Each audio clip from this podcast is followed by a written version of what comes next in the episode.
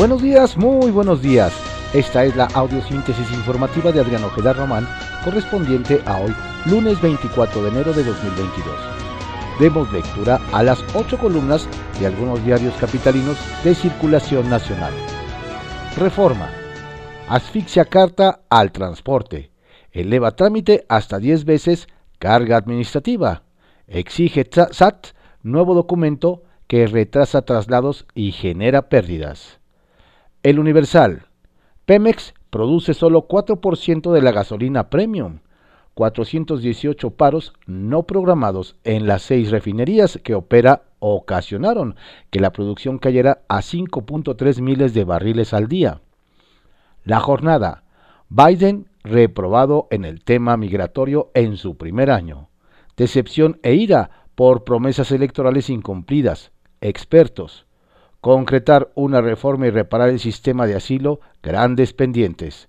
Sus avances se ven opacados por no anular todas las medidas de Trump. Le reconocen el fin de redadas masivas y frenar el muro fronterizo. También la protección a los Dreamers y el rescate de niños. Contraportada de la jornada. Senadores de Morena se rebelan contra su coordinador Monreal. La mitad de la bancada rechaza al ente espacial para el caso Veracruz. Argumentan que el grupo parlamentario no fue consultado.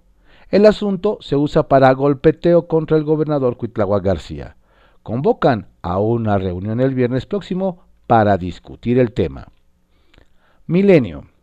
Detectan que traves de la línea 12 tenía deformaciones de 10 centímetros. Colapso en el metro. Peritos contratado por la Fiscalía de Justicia de la Ciudad de México para conocer las causas de la tragedia, confirman que no se encontró evidencia de trabajos especializados de inspección o monitoreo.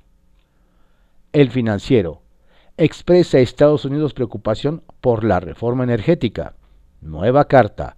Gobierno de Biden comparte inquietudes de congresistas. El economista Presiones contra el peso en mercado de futuros de Chicago se, disipan. Tiene un saldo de 4.900 contratos a favor. Las posiciones especulativas contra el peso comenzaron a ceder en diciembre ante las repetidas alzas de interés de Banjico, la confianza en la moneda mexicana ante el dólar en su mejor nivel en los últimos 13 meses. Excelsior Empresas reactivan demanda de personal. Estudio de Power. La reapertura de vacantes en enero fomenta la recuperación de empleos formales, aseguran analistas quienes llaman a fortalecer la seguridad laboral. La crónica. 300 científicos denuncian plan contra libertad de cátedra. Integrantes del Sistema Nacional de Investigación advierten una estrategia pseudo-legal para destruir la investigación en México. El Sol de México. Solo sancionan a 50 marcas por etiquetado, exceso de azúcares, grasas y sodio. Al menos 343 empresas han sido objeto de denuncias de consumidores ante Profeco. Ovaciones. Asesinan en Tijuana a la periodista Lourdes Maldonado. La prensa.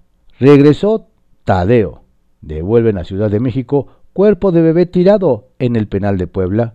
Sheinbaum pide investigar y no se descarta autoría criminal. La razón. Ante preocupación de Estados Unidos, Morena insiste en reforma eléctrica, oposición en revisarla, tras visita de secretaria de Energía.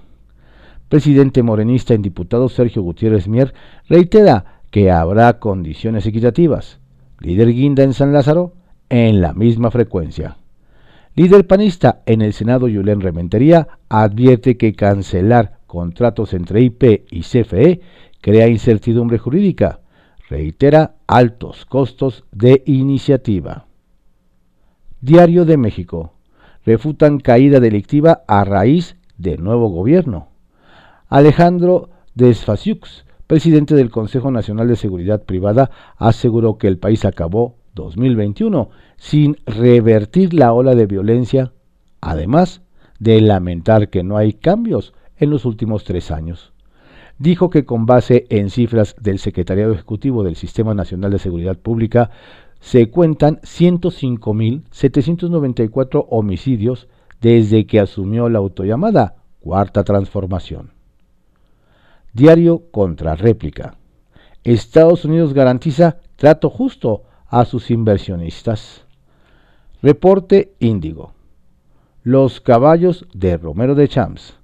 Ricardo Aldana Prieto, eterno tesorero del ex dirigente, es uno de los aspirantes que busca asumir el control del sindicato petrolero pese a sus nexos y su historial de corrupción. Otro amigo íntimo del cacique César Percero Lozano también se apuntó para sucederlo. El Heraldo de México. OMS vislumbra posible fin. Europa se revela a medidas sanitarias. Manifestantes de Bélgica, Alemania, Países Bajos y Francia, entre otros, exigen levantar restricciones por COVID-19. El día. Regulación de cannabis pendiente del Senado. Publimetro. Cierra México Fitur sin atención y previendo otros gastos de 25 millones de pesos. Sectur. A pesar de la presencia de funcionarios durante la apertura de la Feria Internacional de Turismo de Madrid, visitantes denunciaron falta de atención al público. Alistantianguis de Pueblos Mágicos en Barcelona. Diario 24 horas. Apapachan con fiestas y seguros a burocracia. Destina gobierno 2.336 millones de pesos a prestaciones VIP.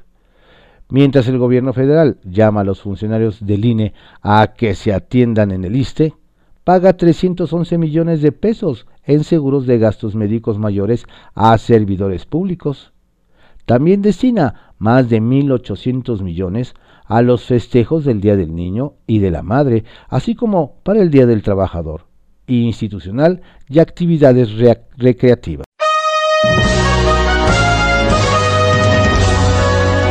Estas fueron las ocho columnas de algunos diarios capitalinos de circulación nacional en la audiosíntesis informativa de Adrián Ojeda Román, correspondiente a hoy, lunes 24 de enero de 2022. Tenga usted un estupendo día.